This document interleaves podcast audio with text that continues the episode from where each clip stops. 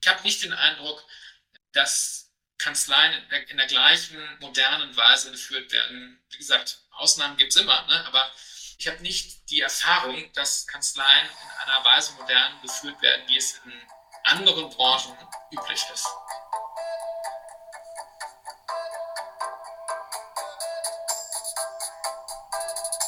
Hallo und herzlich willkommen zum Zukunft Rechtsmarkt Podcast. Das ist der Podcast für Visionäre und Gestalter des Rechtsmarkts von morgen. Ich bin Nadine Lilienthal, Rechtsanwältin, Coach und Gründerin von Liege Lieb. Heute freue ich mich in der letzten Folge vor Weihnachten mit Peter Möllmann zu sprechen. Peter ist Berater bei McKinsey gewesen, war Partner bei Graf von Westfalen, hat die Kanzlei Schnittger Möllmann mitgegründet und ist Gründer von PXR. Und über PXR möchten wir auch heute in dieser Folge sprechen. Wie geht es eigentlich, eine neue Kanzlei zu gründen mit einem modernen Setup? Was gehört alles dazu? Wie verhindert man, dass in einer Kanzlei Innovationsstau aufkommt? All das und noch viel mehr bespreche ich in der heutigen Folge mit Peter. Und jetzt geht es auch schon gleich los. Hallo Peter, schön, dass du heute im Podcast bist. Ich bin sehr gespannt auf unser Gespräch. Hm. Hallo Nadine, ich freue mich, dass ich da sein darf. Danke für die Einladung. Das ist ja jetzt schon deine zweite Kanzleigründung und mit PXR seid ihr auch in kurzer Zeit wirklich sehr gut im Markt angekommen. Wie ist das für dich als Mehrfachgründer? Was für Lehren hast du vielleicht auch aus deiner ersten Gründung gezogen? Und was macht PXR aus? Ja, berechtigte Frage. Ähm, warum, warum sollte man als Seriengründer Warum sollte man Kanzleien in Serien gründen? Also es gibt eigentlich zwei wesentliche Gründe, ähm, warum ich PXR gegründet habe. Das eine ist ein, schlicht der Markt, der das aus meiner Sicht vorgibt, dass es eine Kanzlei gibt, die sich dediziert um Tech-Unternehmen hier in Deutschland kümmert. Ähm, und zwar mit einem Full-Service-Angebot, das alles abdeckt, was diese, was diese Technologieunternehmen brauchen. Also das ist natürlich schwerpunktmäßig Gesellschaftsrecht, das ist aber auch Steuerrecht, das ist IP, Data Protection und Arbeitsrecht. Also alles Rechtsgebiete, die man ähm, aus Sicht dieser Startup-Unternehmen braucht ähm, und für die es aus meiner Sicht einen Bedarf gibt, dass man da eine Anlaufstelle für eine Anlaufstelle für hat. Und der zweite, vielleicht sogar noch wichtigere Grund, ähm, warum ich PXR gegründet habe, ist, weil ich den Bedarf oder weil ich das, weil ich gesehen habe, dass es eigentlich Zeit dafür ist, eine wirklich moderne Kanzlei mal aufzubauen. Eine, die nicht nur modern ähm, sich auf die Fahne schreibt und das wie so ein Schlagwort vor sich herträgt. Das ist, ähm, das kann man immer machen. Das gibt wahrscheinlich auch keine Kanzlei, die von sich behaupten würde, dass sie nicht modern ist. Also es würde mich jetzt wundern, wenn es die gibt.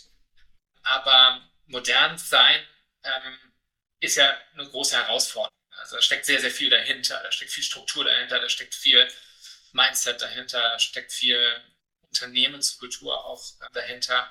Und ähm, da mal wirklich einen Schritt nach vorne zu machen und eine Kanzlei zu gründen, die ähm, ja genauso vorandenkt, wie das unsere eigenen Mandanten tun, das ist eigentlich das Ziel. Deswegen habe ich PXR gegründet. Jetzt hast du vorhin das Wort moderne Kanzlei verwendet, hast ja auch schon so ein paar Stichpunkte gegeben, was vielleicht darunter fällt. Wenn du das jetzt nochmal so zusammendampfen kannst, was macht für dich eine moderne Kanzlei aus?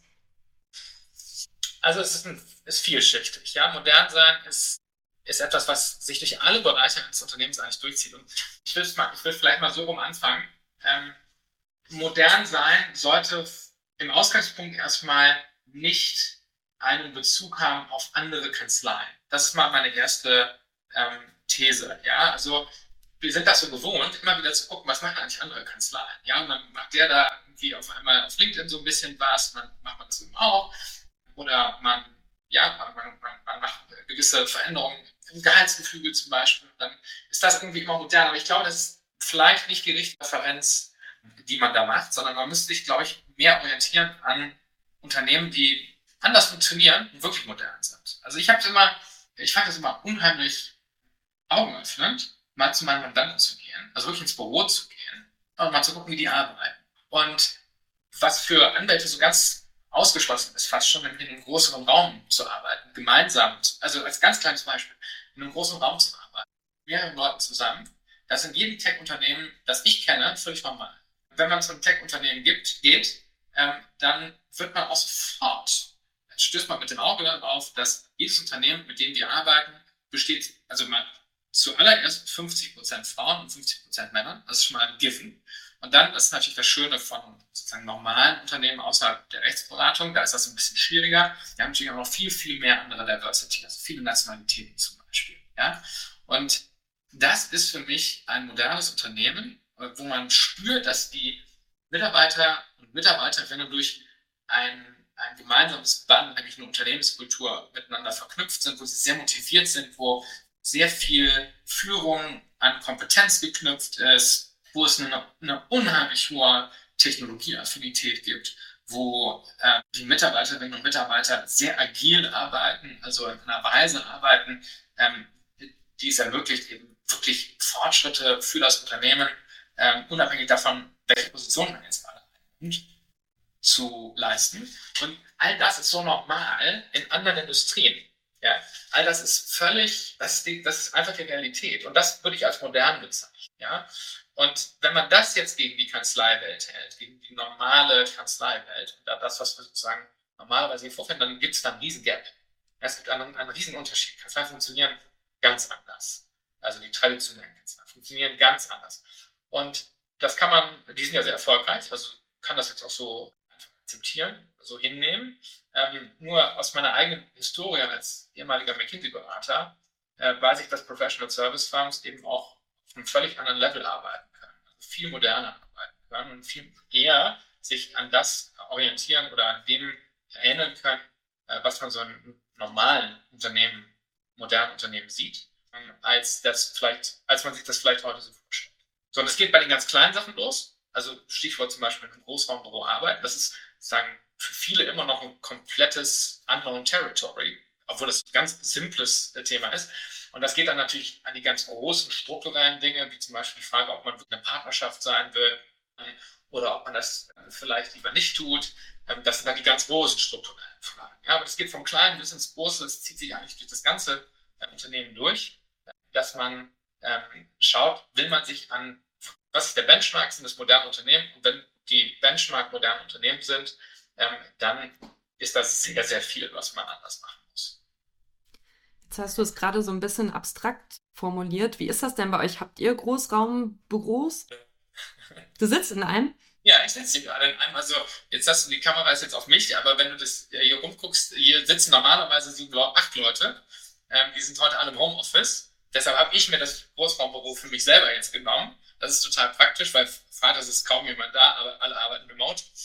Und insofern sitze ich tatsächlich in einem. Aber wir haben nicht nur eins, sondern wir haben, wenn ich, also ich muss jetzt zählen, wahrscheinlich fünf oder sechs. Ja, cool. Das hätte ich jetzt tatsächlich nicht vermutet, dass du gerade im Großraumbüro sitzt. Und jetzt hast du ja auch schon angesprochen, anderer Unterschied ist die Partnerstruktur, ähm, was, glaube ich, ein ganz wichtiger Punkt ist, weil das aus meiner Sicht einer der Gründe ist, warum Innovation in Kanzleien so schwierig ist dass man einfach ein Gebilde hat, was sich sehr, sehr langsam nur bewegt und was ganz viel Konsens erstmal erzeugen muss zwischen möglicherweise wirklich Dutzenden oder sogar Hunderten von Parteien. Wie habt ihr das denn dann gelöst an der Stelle, also wenn ihr da nicht den klassischen Weg gegangen seid? Mhm. Genau, also ich glaube, die Partnerstruktur ist ein ganz, ganz grundlegendes Thema, ein strukturelles Thema, was, ein, was es sehr schwer macht, bestimmte innovative Schritte zu gehen. Ja? Also vielleicht einmal zum, äh, um das einzuordnen, wie funktionieren klassische Kanzleien. Und übrigens, nicht jede Partnerschaft ist gleich. Ne? Es gibt ganz tolle Partnerschaften, ähm, aber es gibt natürlich auch dysfunktionale Partnerschaften. Ähm, die, das Partnerschaftsmodell hat einige, einige Eigenschaften, die aus meiner Sicht innovationshemmend sind. Ja? Du hast eine Gesellschafterstellung auf der einen Seite durch die Partnerschaft, du hast aber auch eine Governance-Struktur durch die Partnerschaft. Du hast es ja gerade erwähnt, du musst einen Konsens herstellen zwischen sehr, sehr vielen Parteien. Ähm, und das Dritte, du hast oft Kompetenz und Führ äh, Führungskompetenz, Führungskompetenz hast du konzentriert auf bestimmte Partner ähm, aufgrund ihrer Partnerstellung. Ja? Ähm, nicht zwingend aufgrund Kompetenz, sondern aufgrund Partnerstellung. Und das vierte ist, die großen Gewinne werden natürlich immer nur in der Partnerschaft verteilt. Es, gibt, ich kenne keine Kanzlei, in der ähm, die, der Großteil der Gewinne außerhalb der Partnerschaft verteilt So. Und das sind aus meiner Sicht vier Eigenschaften einer Partnerschaft, die es sehr schwierig machen, bestimmte Herausforderungen zu lösen, die man aber lösen muss, wenn man wirklich ein modernes Unternehmen braucht. Deshalb vielleicht jetzt mal also als Ausgangspunkt, wie funktioniert PXR? PXR ist ein ganz normales Unternehmen. Es gibt auch Gesellschafter, aber die Gesellschafter, ähm, die teilen nicht die Gewinne unter sich auf, sondern die Gewinne werden unter allen Mitarbeiterinnen und Mitarbeitern, die hier tätig sind, nach einem Punktesystem verteilt. Das heißt, Gesellschafter zu sein, hat jetzt erstmal gar nichts mit Gewinnberechtigung zu tun. Ja? Zweitens, die Gesellschafter sind auch gar nicht zwingend diejenigen, die das Unternehmen führen. Ja, irgendjemand muss natürlich die Anteile am Unternehmen halten, okay, aber geführt wird das Unternehmen von der Geschäftsführung. Geschäftsführung bedeutet, das sind Menschen, die sich qualifiziert haben, Geschäftsführer zu sein, strategisch zu entscheiden, Geschäftsführung, also Führungsqualität auch ähm, zu entwickeln und sich entsprechend auszubilden. Und das führt dazu, dass man auf einmal natürlich sehr viel ähm, freier, sehr viel freier ähm, einfach handeln kann. Ja, so gewisse Investitionsentscheidungen lassen sich dadurch viel einfacher treffen. Man ist nicht darauf angewiesen, Partner zu werden und durch dieses Nadelöhr zu gehen, um auch am wirtschaftlichen Erfolg, der auch am langfristigen wirtschaftlichen Erfolg der Kanzlei zu partizipieren. Das ist zum Beispiel ein Thema, was wir identifiziert haben, was sehr stark ähm, auf, das, auf die Diversity einzahlt. Ja, weil ähm, wenn ich nicht durch dieses Nadelöhr der Partnerwahl gehen muss, ähm, dann spreche ich natürlich auch ganz, ganz viele unterschiedliche äh, Menschen damit an. Ja? Wenn jemand als sagt, ich bin Vater von zwei Kindern, ich möchte gerne zwischendurch mal zwei Jahre Pause machen, dann heißt das nicht, dass man dadurch von den wirtschaftlichen Ergebnissen der Kanzlei für immer und ewig abgeschnitten ist, weil man damit eben nicht Partner wird, sondern der kann dann, der Kollege kann dann nach zwei Jahren wiederkommen und geht einfach ein Punktesystem weiter. Ja? Und das ist auf einmal dann sehr viel weniger ähm, exkludierend, als wenn du so einen Closed Shop hast, in den es ganz schwierig ist reinzukommen. Schwierig ist reinzukommen und der natürlich auch immer wieder schon auch sich selbst reproduziert und sehr ähnlich und homogen ist. Ja? Also das sind so ein paar Gedanken, grundlegende Gedanken, die da dahinter stehen, weswegen wir uns entschieden haben zu sagen, wir lösen das auf. Wir machen ein ganz normales Unternehmen, wir machen eine ganz normale GmbH daraus ähm, in der es natürlich auch Gesellschafter gibt, aber die Gesellschafterstellung ist jetzt gar nicht das Entscheidende, weil die ähm, wirtschaftliche Partizipation, die findet ganz woanders statt. Ähm, und wir entkoppeln Gesellschafterstellung von Führungskompetenz.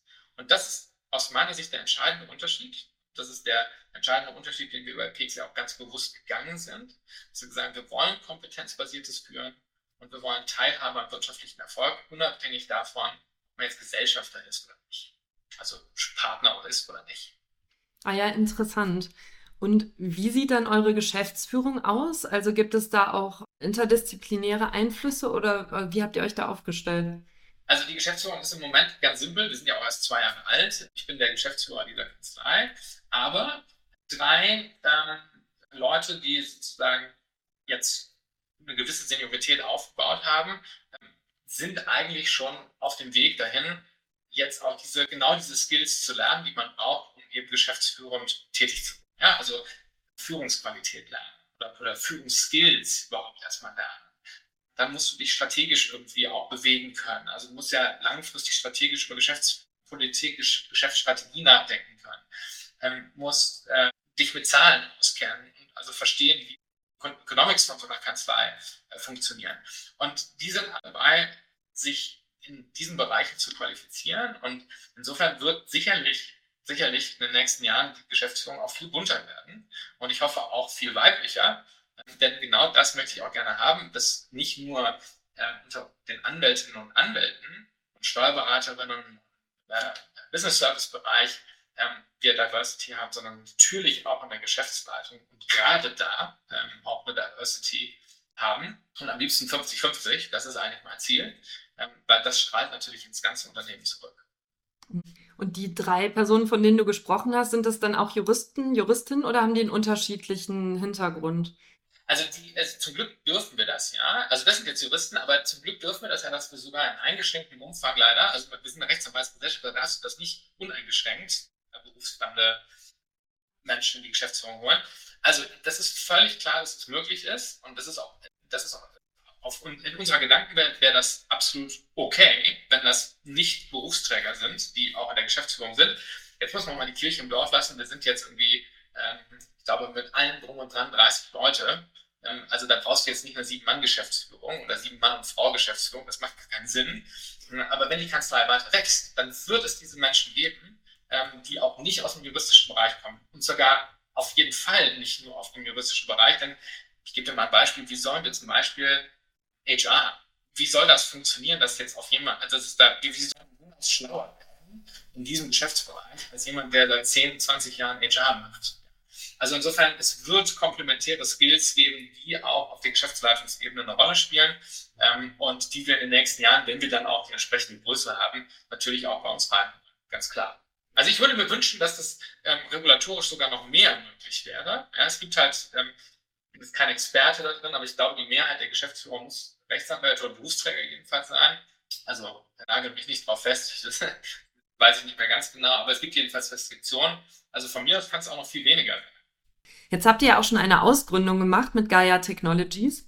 Ja, wenn ich das richtig verstanden habt, eine All-in-One-Plattform plant für Startups. Das ist ja, sag ich mal, ein innovativer Schritt. Du hast ja gerade erwähnt, ihr seid jetzt auch noch nicht super Senior, ihr seid zwei Jahre jetzt im Markt, also schon gewisser, ich würde das jetzt Speed of Innovation nennen. Wie also eine, ein Grund liegt sicherlich darin, das hast du ja gerade schon genannt, dass die Geschäftsführung lean aufgestellt ist. Was gehört noch dazu, so einen Speed of Innovation zu erzeugen, der auch dann mit dem eines Startups vergleichbar ist? Also vielleicht einmal ganz kurz zu Gaia. Gaia ist quasi eine Schwestergesellschaft von, von PXR. PXR hatte auch eine Beteiligung dran. PXR hat auch die, hat Gaia auch in, in den ersten anderthalb Jahren jetzt finanziert. Das äh, ist aber ein unabhängiges Unternehmen. Insofern Ausgründung ist vielleicht äh, nicht, nicht ganz passend, aber es ist sozusagen ein unabhängiges SaaS-Unternehmen. Ähm, in a nutshell, was wir da machen, ist ein Digital In-House Lawyer.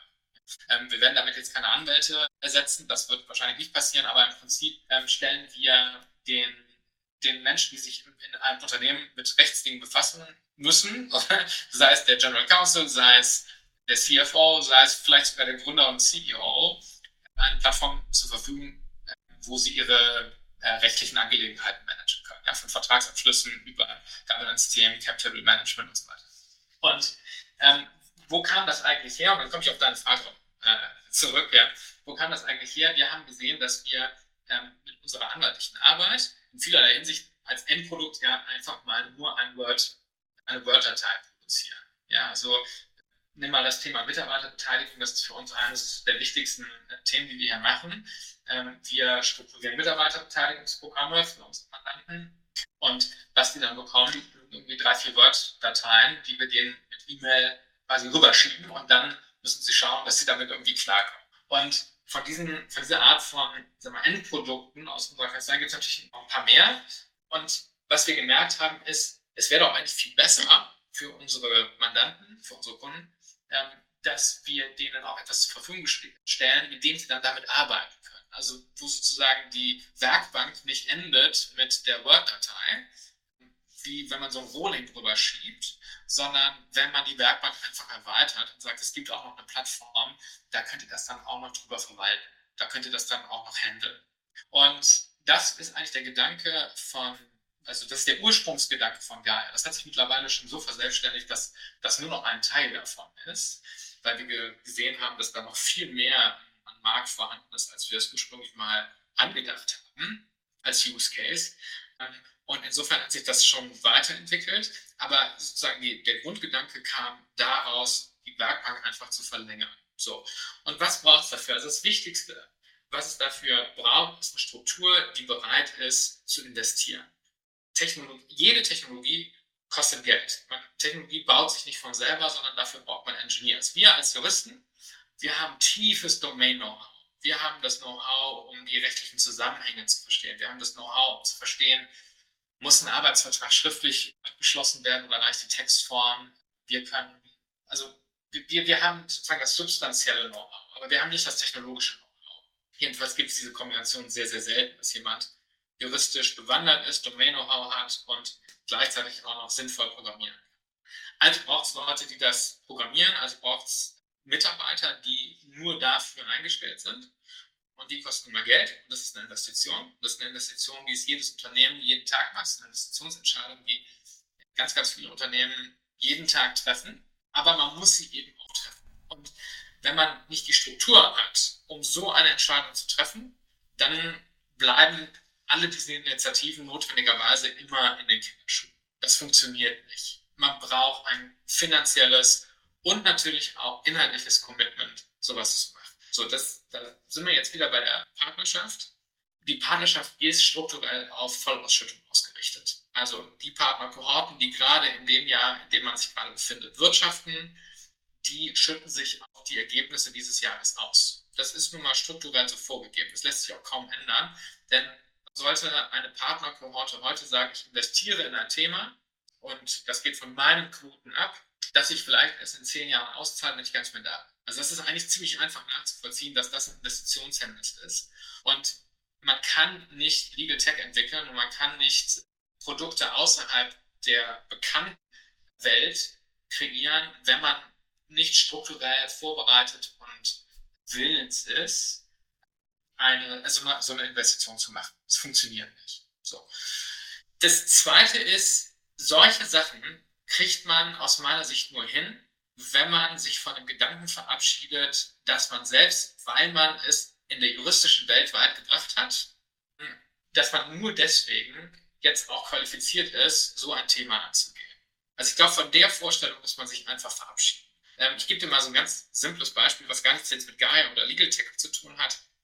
Wenn du jetzt, nimm, nimm mal beispielsweise ähm, Social Media.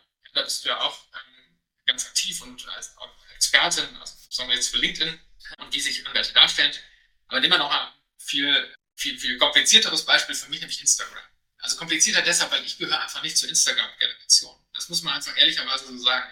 Wenn wir jetzt sagen, wir wollen eine Instagram wir wollen Instagram-Präsenz Präsenz, also über das, was man klassischerweise vielleicht sogar macht auf LinkedIn hinaus, Social-Media-Präsenz. Wie soll das jemand machen, der aus meiner Generation beispielsweise kommt? Ich bin ja auch noch nicht uralt, aber ich bin schon zu alt dafür. Ja? Wie soll das funktionieren, wenn die Kompetenz dafür bei mir liegt? Das heißt also im Umkehrschluss, ich muss die Kompetenz aus der Hand geben, ich muss anderen die Kompetenz dafür geben, also die anderen Leute müssen den Mut dafür aufhaben, die natürlicherweise mit diesem Medium groß geworden sind und wissen, was man da macht und was man besser nicht macht und wie man es macht. Ja? Und so ist das aber auch mit Legal Tech. Man kann nicht, nur weil man selber eine Partnerkarriere gemacht hat, ich habe ja auch eine gemacht, also nur deshalb daraus schließen, dass man jetzt ein Experte dafür ist, wie man Legal Tech baut. Das funktioniert nicht. Dafür braucht es Product Know-how, dafür braucht es technologisches Know-how, dazu braucht es Unternehmensstrukturen und Prozesse, die halt für ein Tech-Unternehmen normal sind, aber für keine Kanzlei funktionieren würden.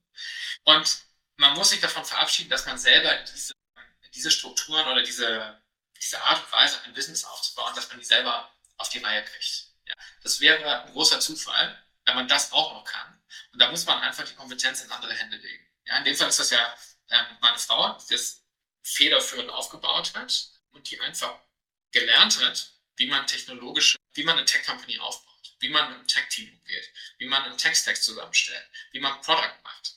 Das sind Skills, die wir nicht gelernt haben, also die man als Jurist nicht, nicht natürlicherweise lernt, die man aber braucht, um dann so ein, wie du es nennst, Speed of Innovation hinzubekommen. Das bekommt man nicht aus juristischer Kompetenz. Das ist Fachkompetenz, die hat damit aber nichts zu tun.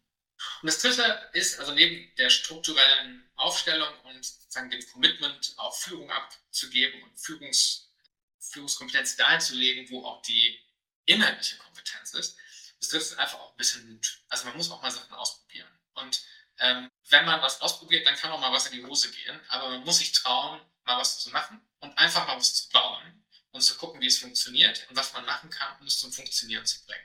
Und ich glaube, diesen Mut aufzubringen, das ist jetzt vielleicht auch nicht immer ähm, das, was man so klassischerweise vorfindet. Man muss einfach mal machen. Ja, es ist ganz simpel. Wenn man so etwas aus der Taufe heben will, dann muss man auch mal einen Schritt gehen. Und damit, auch in, und damit ja auch in Kauf nehmen, dass es vielleicht ein Schritt ist, der nicht funktioniert. Damit muss man dann halt irgendwie leben können. Was ja was ist, was Juristen durchaus nicht ganz so leicht fällt. Also diese MVP-Arbeit, wobei vielleicht auch Fehler passieren, weil das gehört ja irgendwie dazu, habe ich manchmal das Gefühl, liegt dem juristischen Denken und Handeln so maximal fern. Und gleichzeitig ist es halt super innovationsfeindlich, wenn man sich nicht traut, in diesen Raum vorzustoßen, weil einfach nichts Neues möglich ist, wenn ich mich nicht auch traue, Fehler zu machen. Ja, also das kann ich nur unterstreichen. Also im juristischen Arbeiten, also ist ja schon ein, ein, ein großes Thema, dass man versucht, zum Beispiel Haftungsfälle zu vermeiden. Also jeder möchte, niemand möchte jemals einen Haftungsfall äh, produzieren. Das ist ja auch okay. Also man soll ja auch sehr präzise arbeiten, die Sachen müssen sitzen und so weiter. Für mich war das ein unheimliches Lernerlebnis, dass das im Tech-Bereich, wenn man ein Tech-Produkt baut, einfach erstmal anders ist. Man geht erstmal raus. Und wenn man denkt, man hat ein perfektes Produkt, dann war es schon zu spät. Also man sollte einfach viel, viel früher schon damit rausgehen, von seinen Kunden lernen und schauen, wie funktioniert das, funktioniert das, was muss ich anders machen, was, was sind die Features, die wirklich gefragt sind. Das ist also eine Denke eigentlich der Imperfektion. Also genau das Gegenteil von dem, was wir in unserer juristischen Arbeit machen. Ne? Wir geben perfekte Sachen ab. Jeder Satz stimmt, jedes Komma ist richtig gesetzt. Ähm, und wir haben es irgendwie fünfmal mit, mit, mit vier Augen fünfmal gelesen. Das ist für die juristische Arbeit völlig in Ordnung. Und das ist auch vielleicht sogar das, was einen ähm, guten und einen hervorragenden Juristen voneinander unterscheidet. Und für Tech-Themen ist es halt grundlegend falsch. Und das ist etwas, da muss man sich wirklich dran gewöhnen, da muss man sich überwinden fast. Also ich musste mich überwinden, um zu sagen, wir gehen jetzt damit raus. Es ist okay, jetzt damit rauszugehen. Nur so kann man es mit dem Markt etablieren. Stimmt, glaube ich, was du sagst, Nadine, dass die hm, Juristen das in ihrer DNA erstmal so nicht drin haben. Vielleicht ist das auch der Grund, warum es vergleichsweise wenig Legal Tech-Initiativen gibt von Juristen selber. Das ist vielleicht auch einer der Gründe. Was macht denn aus deiner Sicht ein gelungenes Legal Tech-Produkt aus? Also ganz simpel, ein Legal Tech Produkt ist dann gut, wenn es gekauft wird. Das ist ganz, das ist eigentlich ziemlich simpel. Ähm, was nicht gekauft wird, ist nicht gut. Also der Markt sagt einem schon ziemlich genau, ähm, ob sein Produkt, ob das Produkt gut ist oder ob das Produkt überhaupt nicht gut ist, nämlich überflüssig. Und da gibt es, glaube ich, gar nicht so wenige, die nicht gekauft werden. Das weiß ich ehrlich gesagt nicht, aber äh, am Ende des Tages ist es ganz, ganz simpel. Wenn es gekauft wird, ist es gut. Und äh, ich bin immer also etwas erstaunt, wenn ich mit manchen Juristen so rede, wenn ich dann, da, wenn ich dann sage, schaut euch doch mal zum Beispiel DocuSign an oder die anderen Signature Tools, die es alles gibt, ja, das ist ja auch Legal Tech. Aber da rümpfen die so ein bisschen die Nase und sagen, das ist doch kein Legal Tech, das ist doch nur ein Unterschrifttool. Ja, das ist halt BGB AT. Für einen Juristen ist das irgendwie das Einmal-Eins, erste Staatsexamen. Verträge kommen durch Angebot und Annahme zustande. Und daraus hat DocuSign und viele andere ein ein milliardengroßes Business kreiert und gemacht. Das haben keine Juristen, aber das ist Legal Tech. Und da sieht man, die schon an einfachsten, an einfachsten Themen Wertschöpfung im Legal-Bereich auf Unternehmen, die, die gar keine Kanzleien sind. So. Und ähm, deshalb äh, kann ich eigentlich immer nur ermutigen, zu, da auch hinzugucken, auf diese Companies, die gut funktionieren, wie zum Beispiel DocuSign oder viele andere, die vermeintlich einfache Sachen machen, die auch gekauft werden. Ja? Und natürlich, das ist völlig klar, die juristische Arbeit, bis die mal ersetzt wird, ja, durch irgendwelche, was auch immer, künstliche Intelligenz. Also ich bin mir, jetzt kann ich, ich würde nie sagen, ich bin mir sicher, aber ich habe eine hohe Konfidenz, dass ich zum Beispiel bis in Rente gehe, den Moment nicht erleben wo irgendwelche Artificial Intelligence meine Arbeit überflüssig macht. Weil der Kern der Arbeit, der juristischen Arbeit ist, Sachverhalt, es sind so viele Dinge miteinander zu vernetzen, das schafft auch keine, das schafft überhaupt keine AI heute. Also ist die weit weg von, das, das zu schaffen. AI kann heute gewisse, äh, gewisse Entscheidungshilfen zum Beispiel schon geben, ja, das ist keine Frage, aber wirklich das Abwägen, das Verstehen, das Einordnen, das Subsumieren, das sind juristische Tätigkeiten, die Erfahrungen, die man hat, zum Beispiel im Deal, äh, also im M&A Deal-Making Bereich, die in so einen Prozess mit einfließen lassen, Prozessmanagement zu betreiben oder äh, das sind Dinge, die sind ja, die, die kann keine Maschine machen. Und ich glaube auch nicht, dass die in absehbarer Zeit von irgendeiner Maschine werden. Und dieser Markt ist riesen, riesen, riesen, riesengroß. Also das wird immer ein riesen Betätigungsfeld sein für Kanzleien, wie sie heute aufgestellt sind. Aber, und da glaube ich eben auch dran, es wird Teile des Marktes geben, es vielleicht sogar zusätzliche Wertschöpfung, die da passiert. Also Geschäftsmodelle, die man vielleicht vor zehn Jahren noch nicht so auf hatte, die eine größere Rolle spielen werden, wie eben zum Beispiel DocuSign, die sich im Legal Tech-Bereich bewegen und an die, wo die Wertschöpfung so ein Stück weit an den Kanzleien vorbeigeht, weil sie es nicht selbst gemacht haben. Und das finde ich eigentlich fast schon ein bisschen schade, weil ich finde, wir haben so tolles Domain-Know-how als Juristen. Also wir haben so viel, wir wissen so viel, wie juristische Zusammenhänge funktionieren. Das muss man immer wissen, für Außenstehende ist das ein großes Dickicht. Ne? Also was für uns das BGBAT ist, wo wir alle durchschauen, ähm, wo wir jeden durchnavigieren können. Äh, das sind so einfachste Dinge, aber für einen Außenstehenden ist das ganz kompliziert. Das heißt, wir haben ja schon einen, einen unfassbar großen Startvorteil, dadurch, dass wir dieses Domain-Know-how haben und in diesem Jurist, juristischen Welt navigieren können. Ähm, daraus jetzt aber ein Business zu machen, ist halt der zweite Schritt. Und ähm, da haben wir einen Vorsprung, den können wir nutzen, aber muss man auch machen. Ja, absolut. Den Punkt mit AI finde ich ganz interessant. Das hat mich erinnert an ein Gespräch, was ich mal geführt habe mit einem, mit jemandem, der von der IT-Seite kam und mir etwas erklärt hat, woran ich schon häufiger so ein bisschen angestoßen bin, das nicht so ganz verstanden habe, dass es diesen dogmatischen Streit zwischen IT-Lern gibt, was eigentlich AI ist, was künstliche Intelligenz ist. Und es ist so ein bisschen wie bei, unter den Juristen, es gibt verschiedene Auffassungen. Und eine Auffassung bezeichnet es schon als AI, wenn einfache Entscheidungsbäume verwendet werden. Das ist, glaube ich, auch der Grund, warum man so überall auch im juristischen Bereich von irgendwelchen AI-Lösungen liest. Und ich denke dann immer am Anfang, wow, was das wohl irgendwie krasses ist. Und dann ist es ein Entscheidungsbaum. Und dann diese andere Frage, nämlich, das ist dann auch in der IT sozusagen die andere Meinung, dass AI halt das ist, wo wirklich so eine Art selbstständiges Denken anfängt und komplett neue Verknüpfungen selbstständig auch hergestellt werden. Und da habe ich tatsächlich bisher auch noch kein Tool, jedenfalls nicht in Anwendung irgendwie erlebt, was das enthält. Also ich habe bisher auch nur so Entscheidungsbaum-Tools gesehen und klar, die können natürlich je nachdem auch schon halbwegs sophisticated sein und da sind wir, glaube ich, schon noch auf dem Weg, wo einiges passiert, aber ja, darüber hinaus habe zumindest ich bisher noch nichts gesehen. Also falls irgendjemand, der oder die zuhört, da andere Informationen hat, dann gerne Bescheid sagen. Aber mir ist jedenfalls noch nichts bekannt. Und da wird es natürlich auch nochmal extra spannend, also wenn wir irgendwie in diesem Bereich vordringen. Jetzt hast du eben ein Wort genannt, was ich total cool fand. Das habe ich in dem Kontext noch nicht so wahrgenommen oder gehört, dass in der Partnerschaft manchmal zu Innovationsstau kommt, weil es eigentlich gar kein Interesse gibt, Investitionen in die Zukunft zu beschließen, an denen man vielleicht selber gar nicht mehr partizipiert. Also dieses, dieses ganze Konstrukt Partnerschaft äh, kriegt man ja auch häufig genug mit. Ist ja schon irgendwie anfällig auch für, für Konflikte oder einfach für ein Aufeinanderprallen von sehr unterschiedlichen Ansichten, sich ineinander verhaken und vielleicht auch tatsächlich so eine Art Stau zu erzeugen. Was sind denn aus deiner Sicht so ja, Möglichkeiten, um Konflikte in der Partnerschaft zu reduzieren oder vielleicht sogar komplett zu verhindern?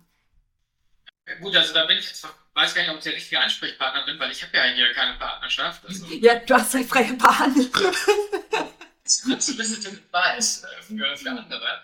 Also vielleicht einmal vorweg, ich glaube, ähm, es gibt ganz tolle Partnerschaften, die super harmonisch sind und in denen viel bewegt wird. Und es gibt äh, wahrscheinlich auch viele Partnerschaften, wo das nicht so ist. Hm. Ich glaube, was interessant ist, ist eigentlich deine Frage selbst. Ja, also dass du die Fragestellung impliziert ja, dass eine Partnerschaft konfliktanfällig sein kann. Und unter Konflikt würde ich jetzt nicht nur Streit, Auseinandersetzung ähm, verstehen, sondern Konflikt ist auch zum Beispiel ähm, Konflikt zwischen kurzfristiger und langfristiger ähm, Investition. Das sind zum Beispiel aus meiner Sicht auch Konflikte, die müssen jetzt nicht zum Streit führen, aber das ist ein inhärente Themen natürlich aufkommen können. Da glaube ich, setzt so ein bisschen mein, äh, mein, mein Problem mit Partnerschaften an. Ähm, dass man dann doch, das hast du auch, glaube ich, in einer deiner ersten Fragen so gesagt, man, man, muss schon immer auch schauen, dass man viele, viele Sachen unter einen Hut bekommt. Ja? Also viele, viele Meinungen, viele, viele unterschiedliche Interessen unter einen Hut bekommt. Und das klingt ja erstmal gut im Sinne von, das ist irgendwie, das klingt ja fast schon basisdemokratisch, so ein bisschen. Ich glaube aber, dass das im Unternehmenskontext gar nicht so furchtbar hilfreich ist sondern im Unternehmenskontext gibt es doch eigentlich nur eine Sache, die entscheidend ist, nämlich was ist die sinnvolle langfristige Strategie, die ein Unternehmen auf lange Sicht erfolgreich macht. Ist für mich eigentlich die einzige Frage, an der ich jedenfalls die ganze Zeit knabber, wie kriege ich das hin, dass PXR heute, morgen und in zehn Jahren total erfolgreich ist. Und da gibt es unfassbar viele Sachen, die man, die man da denken muss. Aber letztlich ist das eigentlich nur die Frage, die im Raum steht. Und da darf es meines Erachtens, oder ist es meines Erachtens schwierig, wenn ich dann abwägen muss zwischen kurzfristigen, beispielsweise jetzt kurzfristigen und langfristigen finanziellen Interessen. Das sollte eigentlich, diesen, diesen Gegensatz sollte es eigentlich idealerweise gar nicht geben. Es sollten eigentlich alle ein langfristiges Interesse haben. Das ist meine Überzeugung. Es sollten eigentlich alle ein langfristiges Interesse haben, dass ein Unternehmen auf kurze, mittlere und lange Sicht erfolgreich ist. Und wenn du jetzt das Beispiel technologische Innovation nimmst, ähm, dann ist genau das das Problem. Ja, du hast eben eine ganz unterschiedliche Sichtweise auf ähm, technologische Investition. Und das ist ein, das ist ein, großer Hemmschuh, dass man das jetzt irgendwie übereinander kriegen muss. Und meistens wird der Hemmschuh dadurch aufgelöst, dass nicht finanziert wird. Das ist ja die Wahrheit, dass einfach wenig aus Kanzleien rauskommt. Und das zweite ist, Denk nochmal über dieses, denk nochmal an dieses Instagram-Thema. Ja? Also wer in den Kanzleien interessiert sich für Legal Tech, interessiert sich für Instagram, Social Media, wer interessiert sich dafür, den äh, Net Promoter Score von den eigenen Mandanten zu messen, beispielsweise. Ne? Es sind meistens nicht die Senior-Partner in einer Kanzlei, weil für die ist es so, dass die es 40, 30 Jahre lang super erfolgreich gemacht haben. Das sind die absoluten Stars die sorgen dafür, dass die Kanzlei mit Geschäft versorgt wird.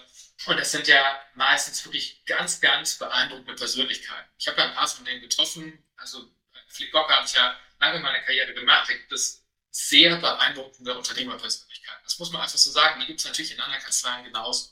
Und mit einer gewissen Berechtigung, muss man sagen, ist es okay, wenn die dann auch sagen, das haben wir so aufgebaut. Wir sind sehr erfolgreich und das ist unsere Strategie. Das muss sich aber nicht zwingend mit ähm, den Themen überschneiden, die für die nächste Generation, die vielleicht noch gar nicht in der Partnerschaft sind, ähm, für die eine große Rolle spielt. Und da habe ich für mich persönlich den Schluss rausgezogen, man muss bestimmte ähm, Kompetenzen auch denen übertragen, die sich in der Sache auskennen und nicht so sehr aufgrund ihres Status dazu prädestiniert sind, sich damit zu beschäftigen. Also Social Media Strategie ist eines, Legal Tech ist ein anderes, ähm, HR-Prozesse ist ein weiteres Thema.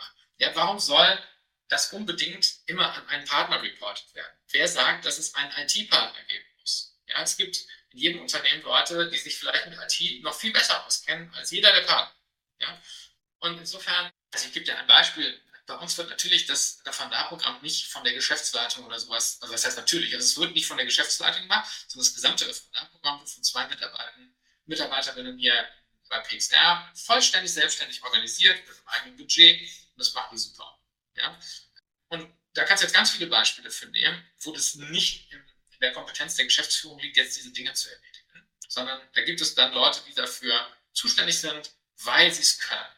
Und das ist das, was du vielleicht als Konflikt in der Partnerschaft beschreibst, ähm, diese unterschiedlichen Interessen, die es innerhalb einer Partnerschaft gibt und die es auch gibt, weil vielleicht bestimmte Initiativen gar nicht erst in so eine Partnerschaft reinkommen, weil sie viel früher ansetzen, nämlich sozusagen bei den sogenannten Associates, die sich für die Dinge interessieren, die für die Zukunft wichtig sind, aber die noch lange nicht in der Partnerschaft deswegen kommen.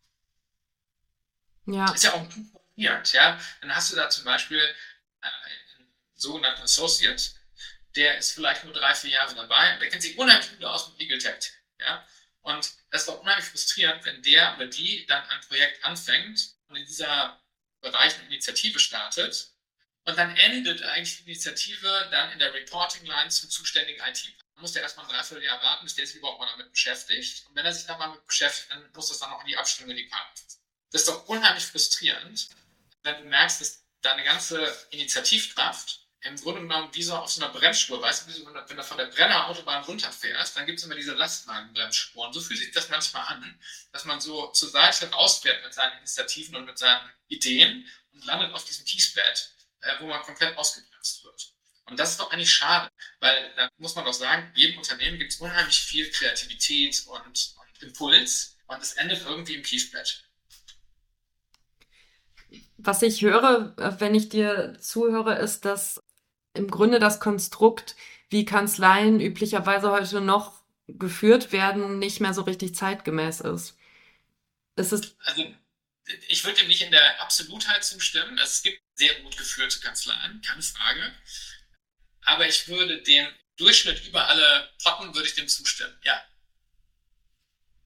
ich habe nicht den Eindruck, dass Kanzleien in der, in der, gleichen modernen Weise geführt werden. Wie gesagt, Ausnahmen gibt es immer, ne? aber ich habe nicht die Erfahrung, dass Kanzleien in einer Weise modern geführt werden, wie es in anderen Branchen üblich ist. Warum tun wir uns damit so schwer? Ich habe ganz viele Gespräche mit Kanzleigründern geführt in den letzten Monaten und das, was ich gehört und auch gesehen habe, ist oft, also jedes Spin-off von einer großen Kanzlei startet ja mit dem Wunsch, es anders zu machen. Ich glaube, das ist irgendwie so was Immanentes auch in uns. Man kommt irgendwie aus was raus und man will es anders machen. Es gibt halt Sachen, die man noch nicht so gut fand. Man möchte vielleicht eine andere Form von Wachstum, auch mehr Zugehörigkeitsgefühl, sich, sich wohler fühlen in seinem Arbeitsumfeld, solche Dinge. Und dann startet man mit diesen großen Plänen und ich glaube, eine Angst, die am Anfang oft sehr dominierend ist, ist so diese Angst, oh Gott, woher kriege ich mein Geschäft? Und wenn das dann aber funktioniert, das ist das, was ich häufig jetzt gesehen habe, kommt relativ schnell Schritt zwei.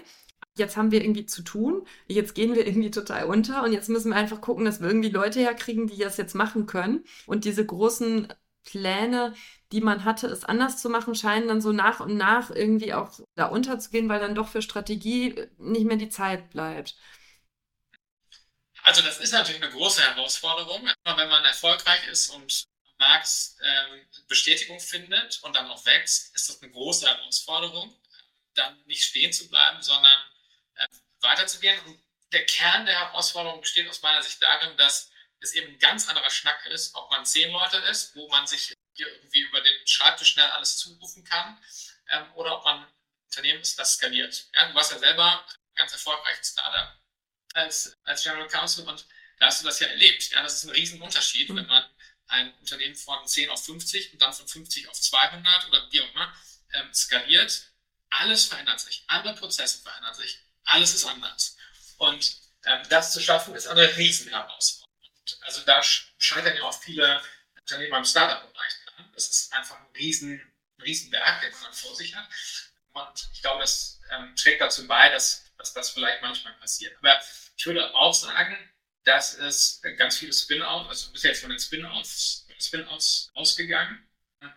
Also ich finde schon, dass es einige gab, die unheimlich wertvolle Impulse gesetzt. Also ich weiß jetzt gar nicht, wie ich da raus, also ob ich da jemanden rausgreifen möchte, aber also, was mir zum Beispiel spontan einfiel, ist äh, die Kanzlei äh, Glade Michel Würz. Ähm, ich glaube, die ist in Düsseldorf.